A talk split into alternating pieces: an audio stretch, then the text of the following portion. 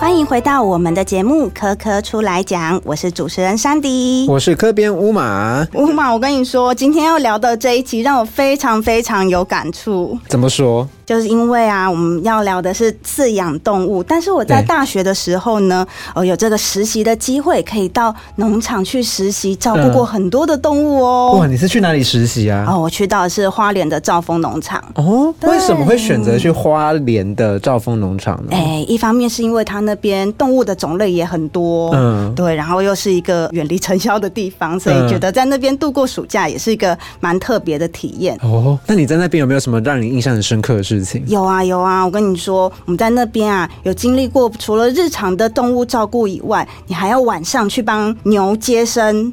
帮牛接生啊？对对，哦，没错，或者是像台风天，我们就要紧急出动，要去确认那些动物的安全。对对对。哎，我很好奇，牛接生要怎么接生呢？哦，牛接生那真是。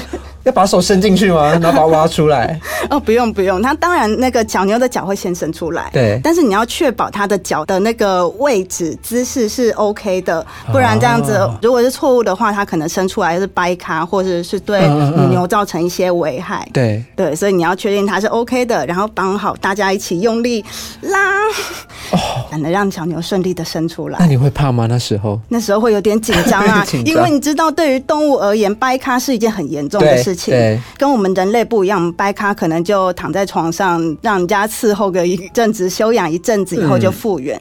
但是如果是动物的话，他们掰咖可能是会有生命危险的。哦。这么严重？为什么？因为除了他们不方便行走、不方便吃东西之外，那你在野外的话，当然就很容易成为猎食的目标。那当然还有一些衍生的疾病就随之而来。懂懂懂。哇，照顾动物以及说动物的生存也是非常不容易的。对，动物的生存之道其实是很残酷的。所以说，我们本集节目呢，就邀请到了台北市立动物园的嘉宾来到我们的现场，要来跟我们聊动物园是什么，以及动物园哎的管员以及饲育员他们到底在做些。什么事情？他们的一天是怎么过的？对，有很多动物照顾的甘苦谈可以跟大家分享哦。没有错。那在邀请我们的嘉宾出场之前呢，一样，今天我们要跟着我们的科宝家族一起去冒险啦！Go。Five, four, three, two. See you soon. 哇哦，这是一颗从来没有来过的全新星球。不知道在这个星球能有什么样有趣又新奇的旅程呢？欢迎各位旅客来到动物星，这里有宇宙各星球的动物们，大家可以在这里大饱眼福。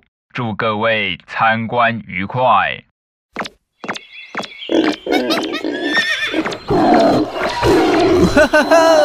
感觉来到了一个超大的动物园呢！啊啊快走快走！发生什么事了？让开让开！大家不要慌张，我们马上为动物做紧急治疗。造成各位旅客的惊慌，动物星在此诚挚的向您致歉，请各位不要担心，紧急状况已经排除。唉，还好，只是不小心被树枝刺到了，吓死我了。毕竟这些动物们来自各个星球，不知道今天轮班的兽医能不能应付特殊状况呢？啊，嗨，你们好，你们是负责照顾动物们的工作人员吗？对啊，怎么，你想打工吗？嘿嘿嘿，其实啊，我小时候很想当动物园的保育员，感觉每天照顾这些动物会很有趣耶。哎，对了。可以跟我分享你们的经验吗？好啊，那就让我们跟着主持人山迪乌玛与这一次的来宾台北市立木栅动物园饲育员张天勇老师一起寻找答案吧。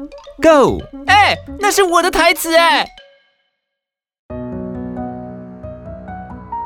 好，听完了科宝家族的冒险，那我们就要来揭晓动物园的幕后喽。那我们欢迎今天的老师，台北市立木栅动物园保育员张天勇老师，欢迎老师。主持人好，大家好，欢迎老师出场。哎，老师，我们刚才在聊动物园跟照护动物相关的一些主题啊，是是是，我就很好奇，老师，您在台北市立木栅动物园是做怎么样子的一个工作呢？好，我现在目前负责动物照养的工作，是负责大型草食兽的工作。呃，有非洲象，还有白犀牛，还有河马这三个。那其实很多大型草食兽，我都有经历照顾过它们。哎，那老师，您是在饲养非洲草原区的动物，听起来是这样，对不对？对对对对对。哎，那照顾他们，你有没有什么比较特别的经验可以跟听众朋友们分享？其实照顾大型草食兽啊，第一个我感觉哦，它们是非常善良的动物，嗯啊，因为它们毕竟不是肉食兽，所以你看到它们呢，觉得这很温和。第二个，你感觉就是说，他们需要吃的东西很多，对啊，相对的，你的工作量会比较大。哦，但是他们吃的多，拉的也很多。嗯，哦，人家河马，哦，河马拉的很多，犀牛拉的也很多，大象拉的感觉都对对对对对对对。但是像我们家里的小狗小猫，一下就就解决了，哦，弄一点沙就解。可他们不是，嗯，他们吃起来很狂放，嗯，他们拉出来也很狂放，反正他们就是一个非常狂放的一族。哇，那听起来要好几个饲育员才有办法照顾一种动物喽。哎，你说对了，因为我们这个团。队有四个人，嗯，四个人，因为有人会休假啦，或者有人的工作上会有调动啊，那都是要四个人。但是我们当初要进到这个领域的时候，也是有被挑选的哦，被挑选的哦。嗯，你要养大型动物，你要很稳定啊，因为你本身稳定了，动物也稳定了。哦，哎，这样很重要。嗯嗯，哦。啊，非常重要，尤其是大型动物，它一惊吓起来，第一个它会冲撞。嗯。第二个，你的安全也受到很大的影响。哦，所以你一定要在你的情绪当中，或是你的 EQ 管理上非常稳定。嗯，好，遇到事情你也要非常不慌不忙，这都经过考核的嘞。哦，各位不要看啊，这个听众朋友不知道我身高，我就报一下我身高啊，一六零不到啊，一六零不到哦，但是呢，我的胆子很大，哦，胆大细心是我的专长。我觉得饲育员要胆子大，然后细心是蛮重要的，因为动物很多，光是接触眼色动物这件事情，就需要一定的勇气。对对对，然后细心就是你要去观察动物它的细微的变化，对对对，那发生什么事情要有办法及时的反应。是哦哦，我第一次跟大象接触的时候，上展示场，那个大象两百多公分呐，站在我旁边啊，它一往我这边扑过来，真的都吓坏了。那慢慢慢慢，当然因为你胆子大，你不能跑，你一跑你就完了。因为动物知道你跑哇，我跟大家讲一件事情，动物非常非常的知道哪一个是菜鸟。哦，非常非常知道，它就抄的就是菜鸟，找的就是菜鸟，所以你要在它面前装作你不是菜鸟啊，你是菜鸟，可能你要装作不是菜鸟，这很厉害。那我问过海洋公园的养海豚的，我说哎，你们那个海豚会不会也会栖身呢？他们说会，这一排人走过去，他知道哪个是菜鸟，他们也跟我们讲，他们知道，嗯，所以你养大型动物，你不能展现你的发抖。嗯啊，我记得我以前有个徒弟啊，我不讲他的名字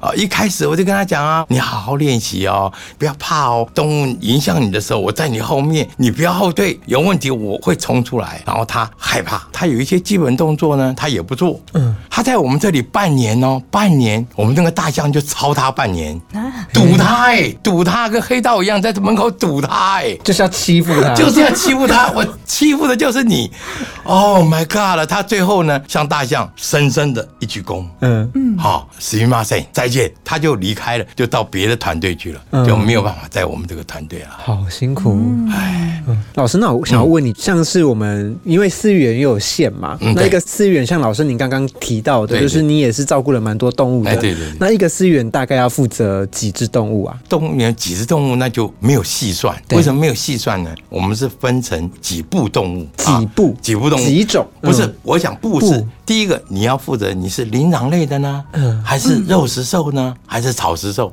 啊？我们有一些是专门负责草食兽的，好像我大象，大象就只有两只，你们不要看大象的两只而已，可是它的照顾起来比别人要多出很多，这个吃重的力量要很多，可以想象，可以想，可以想然象后，，可是你照顾猩猩呢？猩猩就七八只了，嗯，哦，所以说我们是几种类别的动物，对。再从这个类别再去细算，说你是照顾几只动物，哦，这样哦子。应该来讲，我们不是在这个动物的只数上细算，而是在动物的种类上细算。嗯，没有办法用值或量去计算。哎，对对对，就是你跨部门，比如说我们很希望是照顾灵长类，就照顾灵长类，对，因为它比较专业。对哦，那照顾草食兽就比较草食兽。可是有的时候，因为你在分的过程中，最好是又灵长类又草食兽。对，啊，你这样子，等到你将来如果再换工作的话，你起码不能掌握十分，大概五六分可以掌握。哦，哎，所以我希望每一个照养动物的，如果有机会，应该要去换你的工作。嗯，那这样对你的职场的经验来讲比较好。啊，因为现在我发现我们年轻人很胆小，嗯。他喂一个动物他就喂了，他不会再跨界。哦。你这个人的工作没有弹性。有，局限。但是呃，不同种的动物或不同部的动物，对对对，它的照养的逻辑是一样的吗？逻辑不一样，很逻辑不一样哎，逻辑不一样。比如说我们讲灵长类，哦，灵长类聪明啊，对。灵长类聪明啊，那黑猩猩啊，它每天都在观察你在干嘛。有一次我们这很忙啊，我在弄弄弄弄弄弄弄，忘了锁一个门，嗯，然后就退到外面，还没有出来，忘了，他都知道，他也不讲，嗯。他也知道，他就一直看看看，然后把那门就一抠开，他就出来了。嗯。出来到我们的最外面。我的举例就是说，他们观察力非常聪明，嗯。嗯，所以你照顾他们的时候要非常的细心，非常的谨慎啊、嗯那我再举例啊，大家也都知道这个新闻呐、我们黑猩猩有出来游玩过，嗯。那个真的不能怪我，就我解释给大家听。嗯。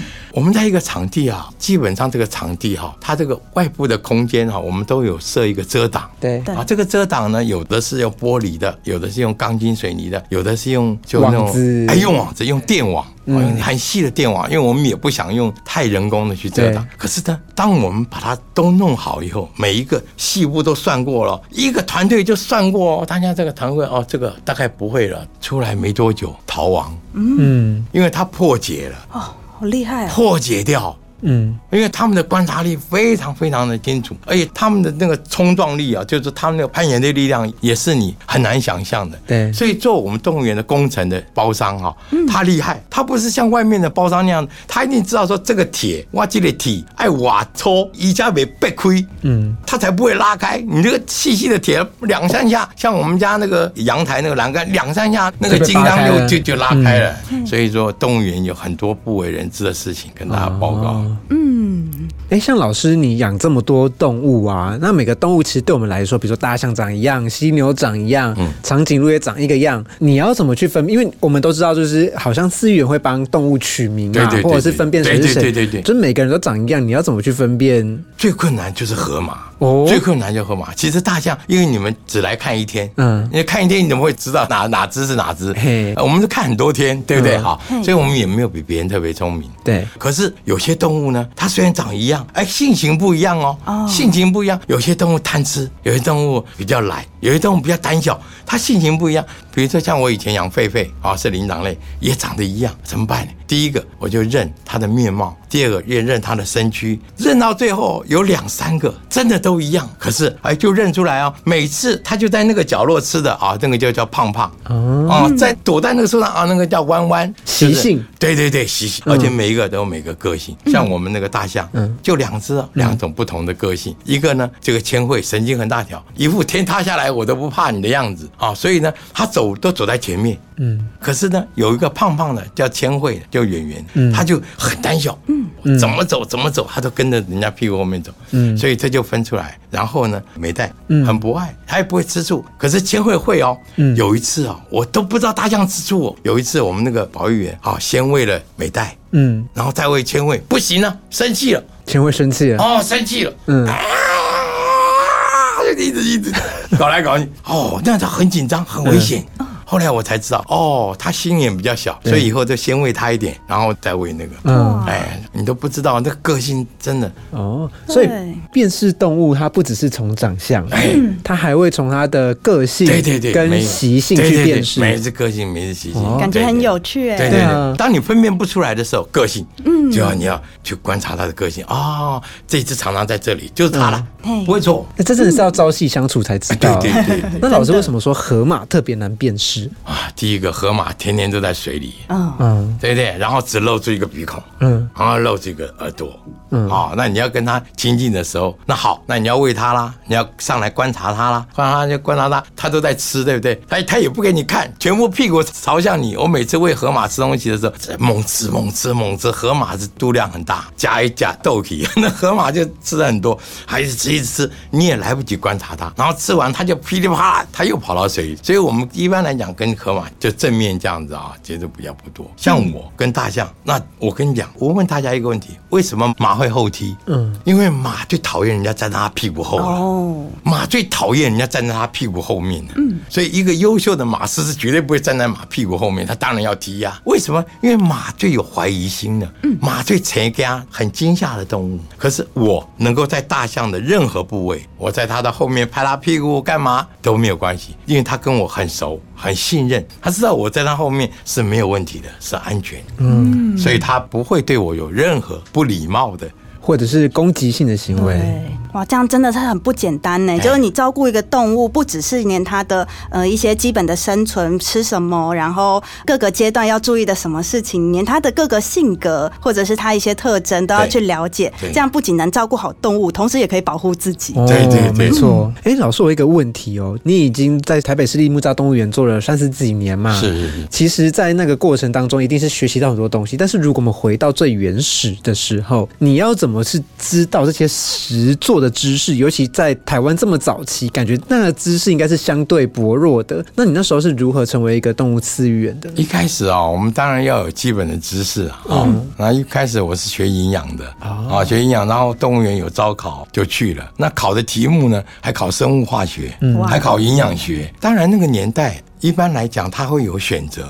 但是我去的那个年代正好是时间的节点。就是说，我们圆山动物园要搬到木栅动物园。第一个我去的时候，震撼教育是动物的搬迁。嗯，我每天就埋在那个动物搬迁里，然后人家叫我做什么就做什么。那时候绳结啦、绑啦，然后诱导啊，然后引诱啊，干嘛做很多的准备工作。但是第二个呢，不一样了。到了新园来以后呢，我们所有的动物，除了原山部分的动物，几乎都是国外进口的。那个时候，我负责跟国外外国的动物商对接。嗯，哦，那个时候对接起来啊，第一个语言上我们就用英文来沟通。第二，外国人很要求，因为他们的动物还没有通过保护期限，对不对？保护期限，保护期限有啊，对不对？动物工程有保护，动物也有，它有一个保护期限。那你没有通过它那个保护期限，还是他们的动物哦。那那个时候我就觉得说，我们第一个不要有自己的想法，嗯，人家的动物。人家怎么说，百分之百的承接下来，我觉得这是我身上的优点。因为很多人都很有自己的主张，很有自己的想法。可是那个时候，那是对动物来讲最危急的状况。为什么？因为动物从那么远的地方漂洋过海来，基本上我们在动物搬迁的时候，最重要的就是动物死亡率。嗯，五只里面呢，死掉三只，留两只，那都是正常的。嗯，因为它经过了那么多那么长时间的空间啊，那个船舱啊，或者货仓一样又紧张，有些动物呀一直哎一下子它就心肌梗塞了，对不对？哈，所以呢，动物搬来我们国家那么远地方来我们国家，在不稳定的状况下，没有任何理由一定要人家怎么说我们就怎么做。嗯，但是很庆幸的就是说，我们都把它承接下来了，我们承接下来的死亡率几乎没有。嗯，哦，那个时候承接了很多东西，包括那个鹤，就是那个刺几个鹤，那个腿那么细哦，我们都要照顾它，它怎么弄水，水放到哪里，怎么弄，怎么弄。动物商他的都有，哎，从他那边我又学习到很多东西，嗯，然后再来我就进到了这个饲料调配中心，就是动物的厨房啊，厨房里面啊，我们就是负责动物的第一个就是验今天来的水果，还有稻草。好不好？我跟大家讲一个奇怪的事情哦，我们都要吃哎，嗯。我们都要吃草哎，对。这草来一看，哎，我们觉得，因为我们一般那个草重了，那个草应该是青的，对。因为那个草如果晒得干干的话，那个草是青的，对那个青的青才对对，那个青的是正常的，那个重的就不正常，不正常以后呢，我们就拿那个水分去测，不行，然后还吃，在那个草上面前把草吃掉，所以你这个草不行。其实我觉得我就跟那个韩剧里面的那个上宫一样，你知道吧？上宫 就是那种太监一样，就是说皇帝吃的东西我要先尝了啊，哎我不死那就就 OK 啊，或者我健康 OK 啊，所以我们都要做这个工作。嗯然后后来呢，慢慢从可爱区，然后也想小动物，然后再一步一步一步一步的。我跟各位讲，在动物园里面哦，如果论危险等级，论那个一般等级来讲，我现在是工作是动物园里面最高等级。哎，怎么说？哦，因为怎么说？危险等级哦，因为嗯大象的危险等级是所有危险等级最高的。SSR 为什么？一般来说哈，我们在养大象的时候，当我们在操作大象的时候，外人是不能够任何人打扰的，哎，因为大象稍微一动，哇的我们怎样招黑都一样。哦，所以我们在里面操作，一般来说，如果园长要进来，他会先跟我们通报说：“哎，等一下，园长可能进来。”嗯，所以我们在动作上，我们要有一个收尾的动作，或者说有一个不能马上啪嚓就冲来一个人，不行。哦，照顾大型动物真的是很不容易。。我们那个时候还绑脚链呢，你知道吗？因为为什么绑脚链呢？因为动物你要在治疗上面要安定上，你要绑脚链。有一次哈，大象哈不小心啊倒退路压到我的左脚的脚趾头哈那。感觉应该 麻半年了、我跟大家讲哈，这个动物哈，四千两百公斤呐、四吨呐、压到我你被卡车压压到四四吨也麻了半年，还好没断掉，因为它它也吓到，它就一碰到你它就闪掉了。嗯。那我也吓到我，哎呦，老师，你刚刚有讲到说，像是有参与台北市立动物园前期的搬迁过程嘛？是是是所以其实就是动物，它是有一个像我们台湾没有的动物，或者是台湾的原生种动物，对都会经过一些比较辛苦的过程来到动物园里面去做保养。呃，有一个很好奇的问题，就是像现在台北市立动物园啊，我们现在已经很少看到说动物来台湾的新闻了嘛？感觉如果有的话，都会有新闻嘛？对对对那现在园内动物都是以动物园里面培育的居多，还是当初带过来的原生的动物动物呢？因为我们动物园呢本身有一部分的动物，现在呢其实从原山过来的都已经老化了。嗯哦，都已经很老了。那其中最有名的有两只黑猩叫 Judy，还有那个阿美，哈哈，那听说也五六十岁了。基本上我们有一些都是从当初我们向国际，因为透过正常的管道，我们向国际的交换协会去买的。哦，买来以后增添我们这个动物的多样性。嗯哦，那现在因为主要的，当动物们这个来到我们的非常美丽的台湾的时候，他们就会开始生养。嗯，好，有一些动物生养的很好啊，也繁殖到很多代，但是就是说，可能在生养的过程中，就是他们的会有一些近亲上面的问题，所以呢，可能我们动物园已经在很多年以前啊，我们就透过，因为现在的网络很发达啊，我们跟各国都有一些交流啊，我们会问他们有关于他们血缘方面的问题啦，嗯啊，或是物种方面的问题啦，啊，我们都有交流，所以我们就为这个做铺陈啊，也就是询问说，你们那些有没有我们这些没有而你们过剩的这些动物，我们有，你们有没有？你们有，他们有没有？大家都在一个交流的里面来促进整个动物园的进步。嗯哎，这样子。因为在我们的想象当中，如果动物园它没有这些交流的话，因为在动物园内的话就很容易，可能第一代还好，可能到二三代的时候难免会有一些近亲繁殖的状况嘛。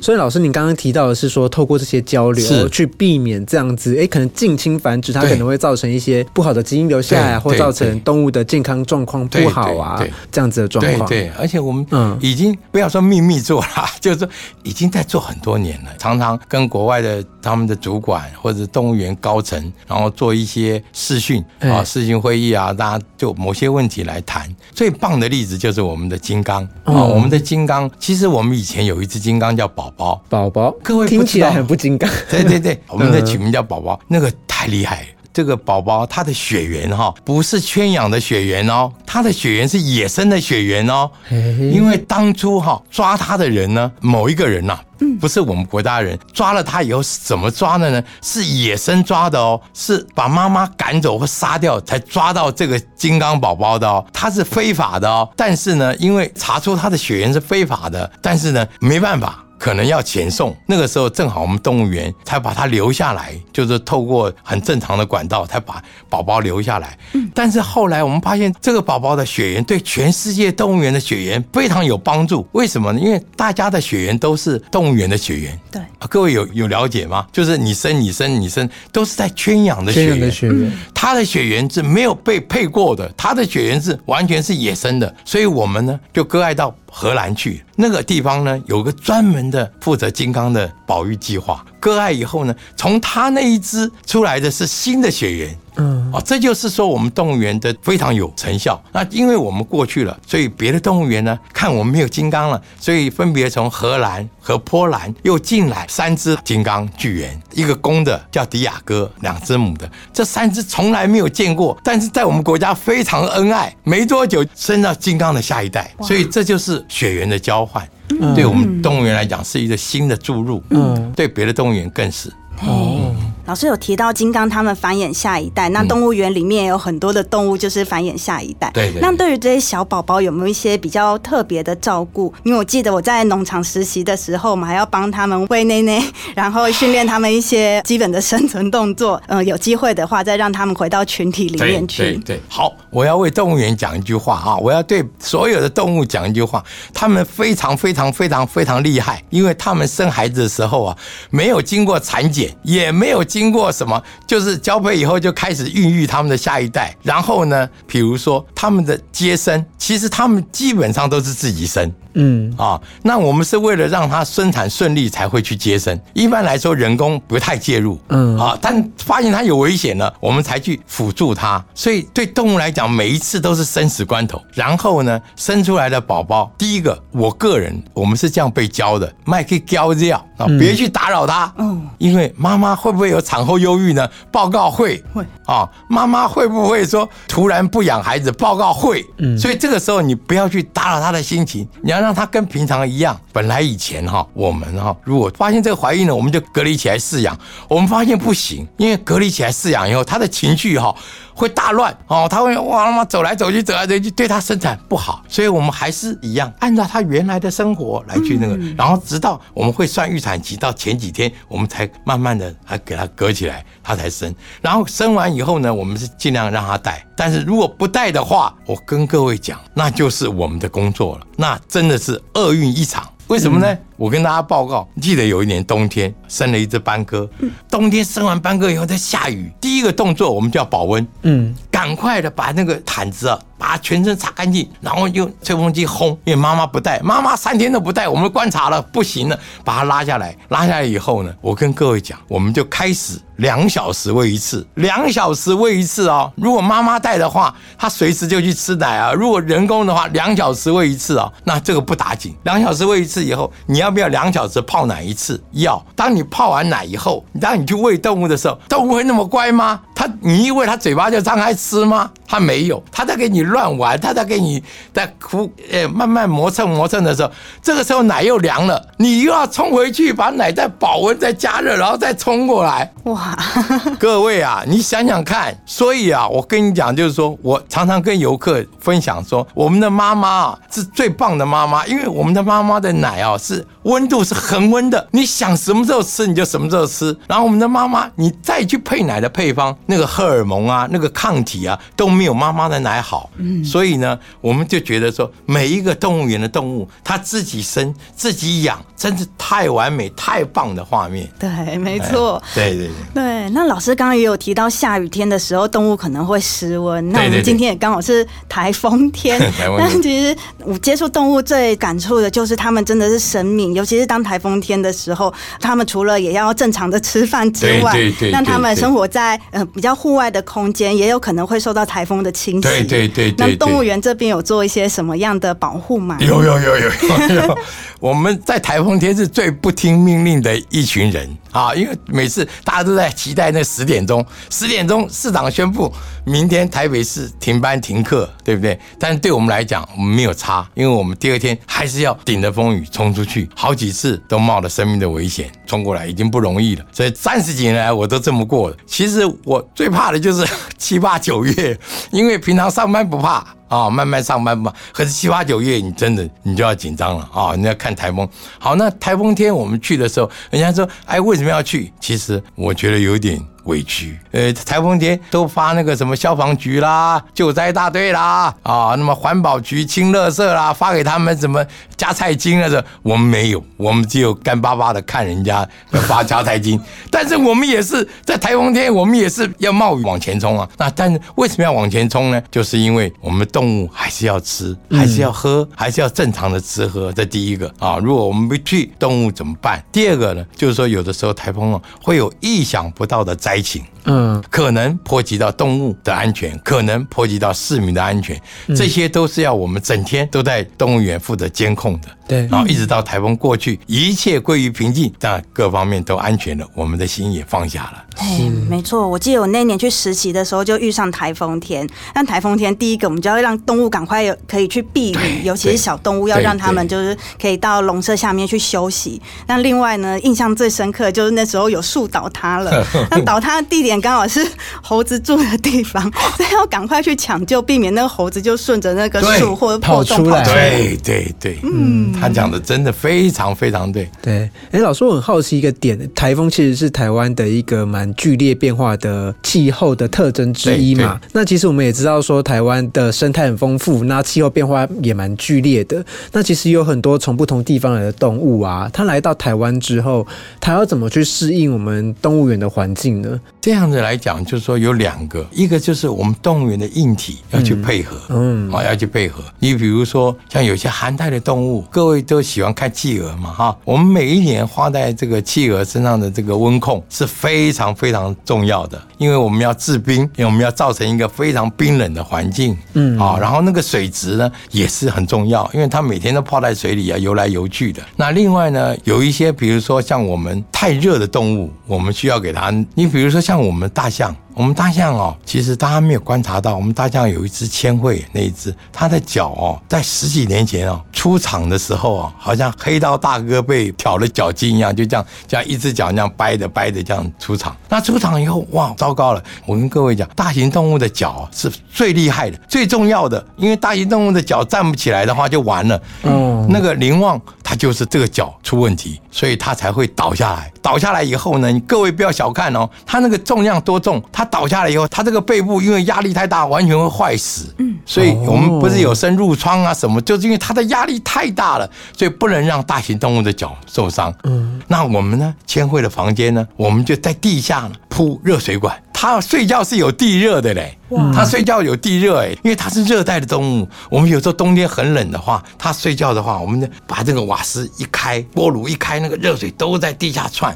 每天三点半冬令时间，三点半热水就开始开始热。然后整个晚上，他左躺也舒服，右躺也舒服，就是让他们这个各方面的生活的比较舒适一点。嗯，哎，所以说我们其实大家看得到的跟看不到的很多。我们动物园哦，他们蓝色报告都有装冷暖气啊，让他一进来，对。从硬体去做，硬体去做，当然我们也会，我们也会，有时候保温灯啊，有时候稻草啊，各方面我们都要加温。怕热的，不外就是怕热跟怕冷嘛，对不对？